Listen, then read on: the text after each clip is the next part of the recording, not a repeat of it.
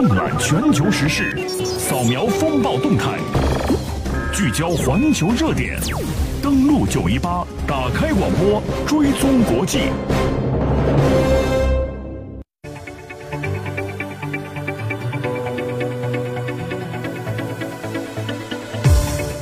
这里是正在直播的国际新闻节目，登录九一八，我是陈一，每天中午陪您一起打开广播，追踪国际。好的，更多的国际新闻资讯呢，您可以手机下载蜻蜓 FM，搜索音频专辑，登录收藏关注。在第二时段，我们会关注到哪些内容呢？稍后我们一起来详细了解。进入到今天的全球聚焦，接下来是登录九一八全球聚焦，欢迎继续收听收听。印度军购开启疯狂买买买模式，只买贵的，不买对的。你敢卖，他就敢买，而且还不怎么砍价。印度疯狂举动背后有何考量？看似天上掉下大馅饼，各国的军火商却不敢直接接下。军火商们又在顾虑什么？印度向全球军火商扔下订购大单，又会面临怎样的风险？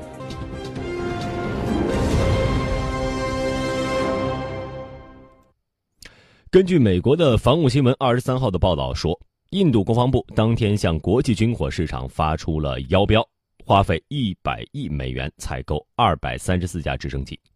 那么，根据印度国防部官员的透露说啊，印度海军准备采购一百二十三架海军多用途直升机，还有十一百一十架这个海军通用直升机。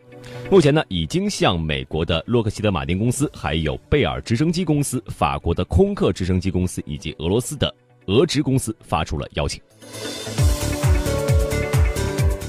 那么其实啊，印度海军直升机招标已经不是第一次了。印度时报披露，早在2011年的时候，印度国防部就曾经进行过全球招标，求购16架海军的直升机。后来还宣布，美国的希克斯公司的 S70B 中标了，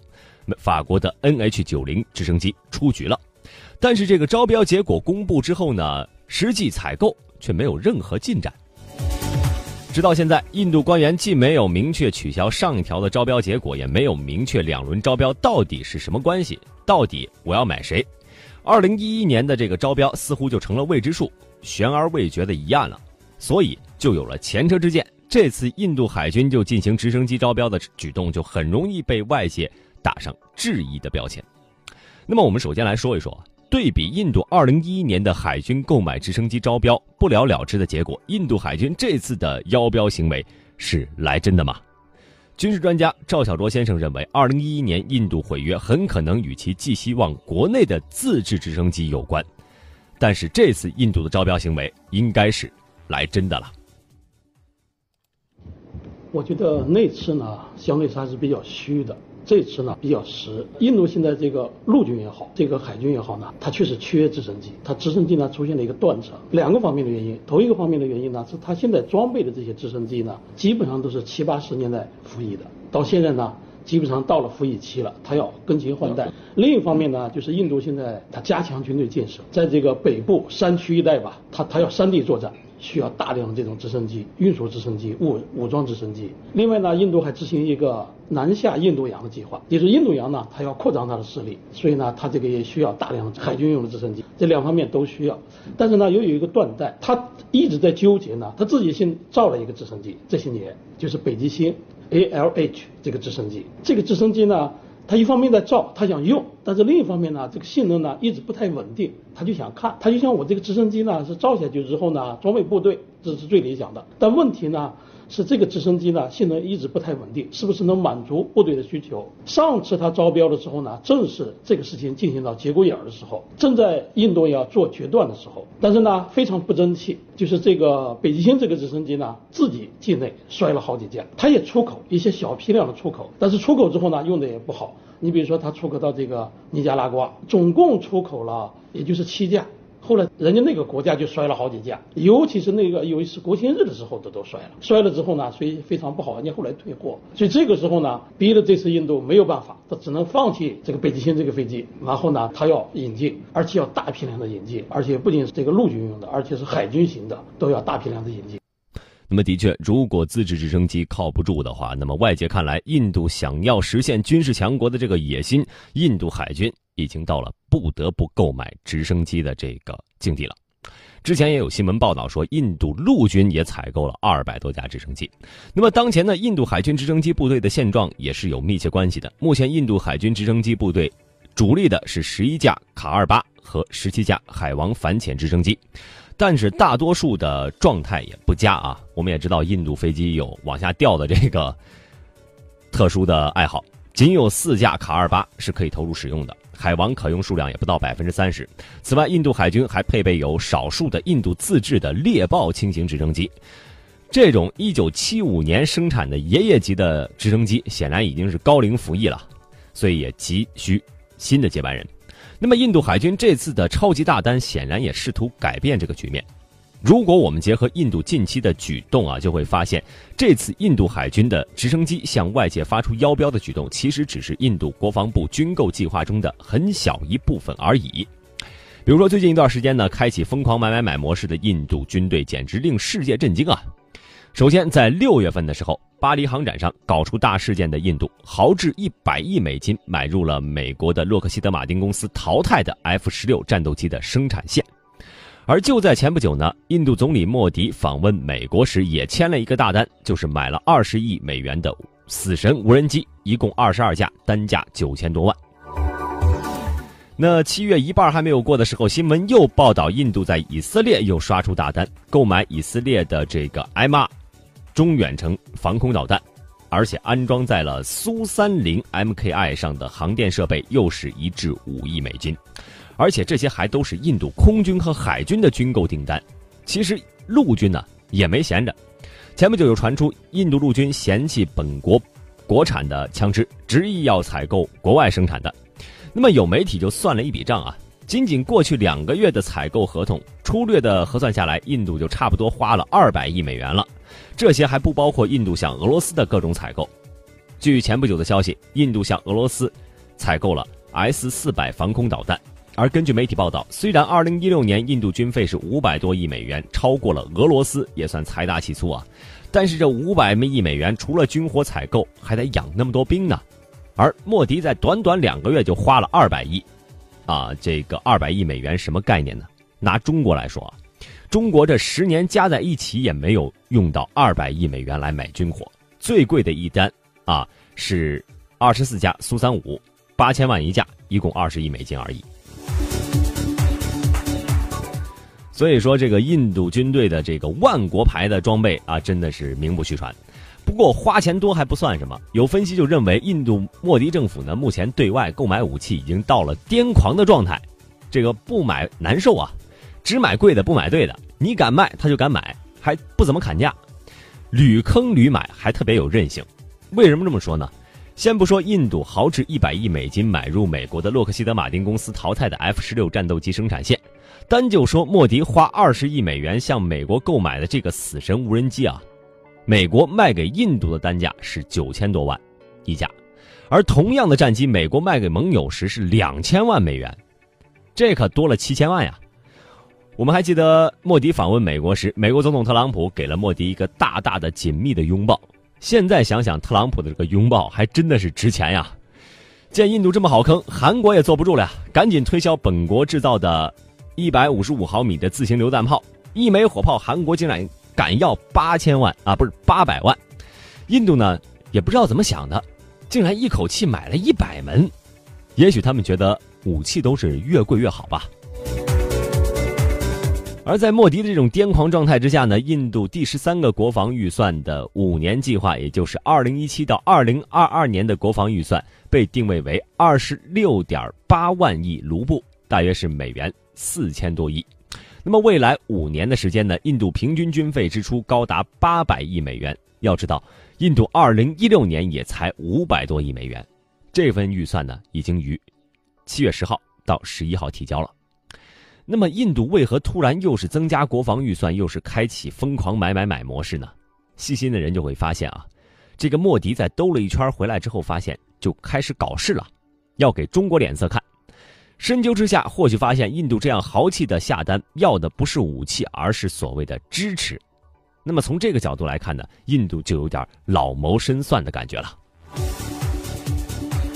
其次呢，印度政府日前还推出了所谓的这叫“一箭双雕”的军购计划，还草拟了一份包括战斗机、潜艇、直升机，总数是数百亿美元的军购订单。同时向全球各大军火商发出邀请，并立下规定：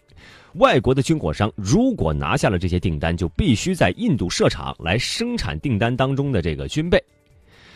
这有分析就说，印度引诱军火商来到印度设厂，而目前百分之九十的印度防务装备和零件其实都是依赖进口的。印度企业企图是以市场来换技术这样的方式，投入巨资吸引外国军火公司在印度建厂，并且转移技术。那么接下来问题的关键就是，印度抛下了这么一个大馅饼，砸向了世界各国的军火商之后，军火商的反应又如何呢？从目前来看啊，包括欧洲的空客、美国的洛克希德马丁，还有德国的蒂森克鲁伯、法国的 DCNS、瑞典的萨博等西方老牌的军火商都表示愿意参与这些军购订单的投标。但是在这些军火商中做出快速反应的，当属美国。根据路透社报道，美国的洛克希德马丁公司宣布，正在积极向印度空军出口的 F 十六 Block 七零战斗机。除了目前的 F 十六外呢，瑞典的 JS 三六鹰狮战机也是印度空军的选择对象。那么，为了赢得这笔巨额订单，这个洛克希德马丁公司不惜再加一码，又承诺会把 F 十六的生产线。彻底搬到印度。如果赢得印度空军百架单引擎战机订单的话，未来全世界只有印度一家能够生产 F 十六了。不仅将为印度空军制造 F 十六，还将为其他国家制造战机。那么，如果说美国和印度的这笔买卖真的谈成了，这对印度国防工业会起到什么样的作用呢？军事专家赵小卓认为，印度的国防工业有着两头重、中间轻的特点。那么有了 F 十六的生产线，这对印度国防工业会起到相当大的提升作用。啊，我觉得会有很大程度上提升。印度这个国防工业呢，就我们一般说是叫两头重，中间轻。两头重呢，就是说比较这个高精尖的这些，你像核武器，还有它的这个烈火导弹、大地导弹，这些呢都是他自己造的。他自己现在还在造航母。这个比较低端呢，枪炮弹药呢。这些他也没问题，就是这两头他掌握的比较好，但是呢，他中间比较差，就是这个飞机、坦克、军舰，就这些平台比较像样的这些这武器平台呢，它是比较差，这跟它整个这个工业基础有关系。民用工业也一样，它整个民用工业呢基础就比较弱，所以国防工业呢，它也很难就起来，因为它国家比较大，如果它聚焦于某一两项一个项目的时候，它是可以做起来的。但是呢，你要是说整体都起来的话呢，它是比较难的。你看印度那个光辉那个战斗机，就 LCA 那个轻型战斗机啊，这个战斗机呢是从这个上世纪八十年代开始它就开始造了，造二零零一年就开始首飞了。首飞之后呢，你看装备部队这个进程啊，十几年愣是装备不了部队。因为他部队一试呢，部队就发现这个问题那个问题，就要他退回去，退回去呢，他再改，改完之后呢，再过来之后呢，要求又高了，老是适应不了形势。最近这两年他是装备部队了，但是呢，部队用的也不是很好，就整体上呢，他那个航空制造工业呢是比较比较弱的。那么现在要是说美国把这个 F 十六这个生产线给了他，那确实对他是一个很大的加强，因为 F 十六这个飞机呢是非常成熟的，就是一一一个机型。在世界上这么多年了，而且美国呢，现在觉得它稍微有点落伍了。美国也想给，给他之后呢，能把印度拉住。印度呢，因为把这个生产线弄进来吧，它不光是买了它的武器装备，关键是买了它的生产线，买了它的技术。所以这样的话，对于提升印度这个制造能力呢，会有很大的帮助。那么，面对印度迫切的武器求购需求，相比于美国部分军火商的浓厚兴趣之外呢，俄罗斯目前还没有任何明确的表示。其他一些欧美的军火商表现出来的兴趣也就仅仅停留在这个竞标阶段，也就是兴趣而已。能否真的设厂，还需要看各国政府的批准。他们认为，印度抛出的这个馅儿饼其实并不好接呀。顾虑就在于，印度推出的这项军购新政，也就是军购部分订单要在印度设厂生产。西方的军贸专家认为，转移防务技术并没有像印度想象中那么容易。首先，价钱问题。有的西方军火商担心印度出不起价，因为长期以来呢，印度一直把最低报价作为军火商选择的关键标准。美国助理国防部长啊阿克比隆就表示啊，希望印度能够与美国政府合作，确保印方军备采购不会因为最低报价而让美国公司出局。那么其次呢是主导权问题，即使在印度建厂，有的军火商呢仍然不放心呐，希望掌握新的新建工厂的主导权。空，比如说空客公司工业发展副总裁，他就说，转移技术、生产合格军需品需要多年的时间，要么让我们主导成为大股东，要么让印度人承担全部责任，因为向度项目一旦失败，就要付出数以亿计的高额损失。那么他呢是建议允许外国的军火商开始时可以持有多数股权，等印度本土方获得经验之后再减少外方持股，但是印度能否同意还没有定论。再来说，印度对于自身疯狂买买买模式也是需要承担一定风险的。首先就要说啊，这次印度引进的下一代战斗机，印度明确要求获得要获得技术转让啊，而对于外国军火公司而言，出售的都是成熟机型。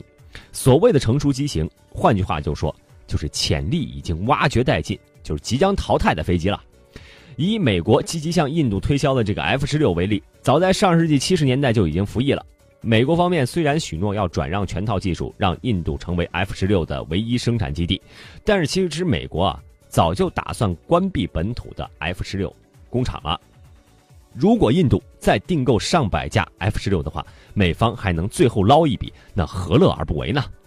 其次呢，就算西方军火商在印度设厂，印度的工厂仅仅负责加工和组装，也很难获得先进的核心技术，工厂生产的利润最后还是会回流到各国股东的腰包里。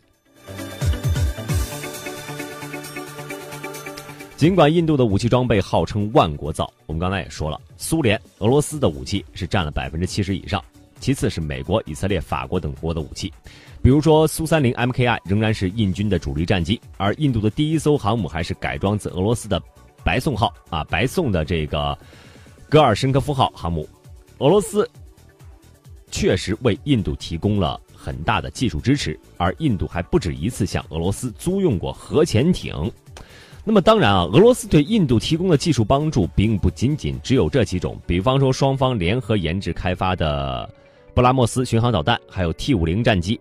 以及这个俄罗斯有意向印度出售的 S 四百防空导弹等等。那么综上来看呢，印俄罗斯对印度的武装发展确实提供了非常大的帮助。那么美国问题专家滕建群就认为，如果印度的采购意向从俄罗斯转向了美国。那么未来两种武器的融合，也就是印军必然面临的难题。这是非常很难以融合，因为这个俄制武器装备和美制武器装备有很大的不同。那么我们现在看的话，俄制的可能比较粗大一点，但是呢，可能比较抗造，就是它可能在什么地方都可以起来，但可以这么多降下来。那美美制的话，可能要求比较精细。为什么这个印度不断的这个把注意力放在这个直升机上？我觉得这个也是咱们这个陆战，就未来陆战的一种发展大的方向。我们经常讲给陆军插上钢铁翅膀。直升机的话，现在我们看到的包括两百三十四。架这个直升机它引进的话，呃，它实际上是两类，一类就是这个武装直升机，包括阿帕奇在内的，那么它这个对这个地面陆战的反装甲作战，就是从这个空中打打这个坦克，而且它还跟了一系列包括这地狱火呀，包括毒刺这个导弹打地面这个装甲部队部队的，所以它突出这个力量，这是武装直升机。另外一个就是通用直升机。那么在区域使用上，我们看到。它有两个区域，一个就是在中印边境上，呃，这个高原，包括六千米以上这个高原区域，呃，那动用直升机进行这种作战，这个是非常明显。第二个就是在印度洋上，它主要是这个搜救反潜，那么它现在反潜是吧？它用的是俄罗斯卡两八，呃，这个还有这个西方的海王这个反潜直升机。它现在如果说把包括阿帕奇引进来之后，它可以在这印度洋上对这个区域进行进一步这样掌控，特别是这个反水下这个潜艇，它可能这个能力大幅度提高。但是这个融合，它怎么样跟俄制武器融合到一起，这需要这个呃印军的不断的磨练。登录九一八正在直播，正在打开广播，了解世界，欢迎继续收听，欢迎继续收听。